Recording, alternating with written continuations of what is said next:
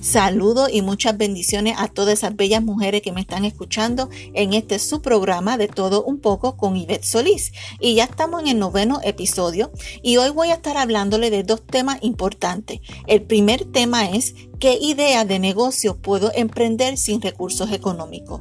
Y el segundo tema es cómo empezar un negocio sin recursos económicos. Son dos, dos temas iguales, prácticamente similares, pero la diferencia es el primero, qué idea, y el segundo, cómo empezar. Tu creatividad es realmente el límite. Hoy en día casi todo el mundo dispone de una computadora y una conexión a Internet. Y en muchas ocasiones con esto ya es suficiente para empezar un negocio sin recursos y promocionar tu producto o servicio. Para otras ideas necesitará algunas materias y equipos, pero en muchas ocasiones, si tiene los conocimientos, es probable que también tenga los materiales necesarios para iniciar tu negocio. A partir de este momento, con tiempo y esfuerzo, podrás hacer crecer, desarrollar y ampliar tu negocio hasta donde tú quieras. Alguna de las opciones más sencillas para comenzar un negocio sin financiamiento, sin requerir de material o maquinaria de altos recursos, como por ejemplo, tarea como contable o asistente virtual. Si estudiaste de contabilidad y no has conseguido trabajo o estás trabajando como contable y ya estás cansada o cansado de estar eh, trabajando bajo el mando de tu jefe, pues mira, fácil, establece tu propia oficina y ser tú el contable. ¿Qué mejor tú que seas dueño de tu propio negocio? Otra idea, si te gusta el diseño de logo, hacer logos para las corporaciones, construir una página web, si te gusta la computadora y tienes la habilidad de trabajar con ella, que sea y que eres una persona creativa, qué mejor convertirte en un profesional haciendo website. Muchas compañías están cobrando carísimo y los pequeños comerciantes están buscando personas como tú para que le hagas una página de website porque el costo sería menos. Otra idea, fotografía. Si te gusta la fotografía, ¿qué mejor en convertirte en un fotógrafo profesional? Te puedes anunciar en las redes sociales, dejar los flyers en los moles y hasta puedes comenzar como freelance para una revista o periódico. Ser un fotógrafo independiente es lo mejor. Otra idea, si te gusta la artesanía, manualidades, diseño y arreglo de ropa, te puedes anunciar en las redes sociales y lo puedes hacer desde las comodidades de tu hogar. Necesitarás las materias para tus creaciones, pero seguro que ya dispone de muchas de ellas si en este caso no suelen ser materiales de alto costo.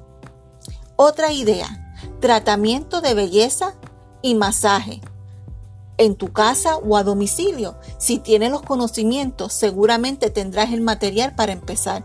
Solo haz correcto y, corre la voz entre tus familiares y amistades y anúnciate en las redes sociales y por internet.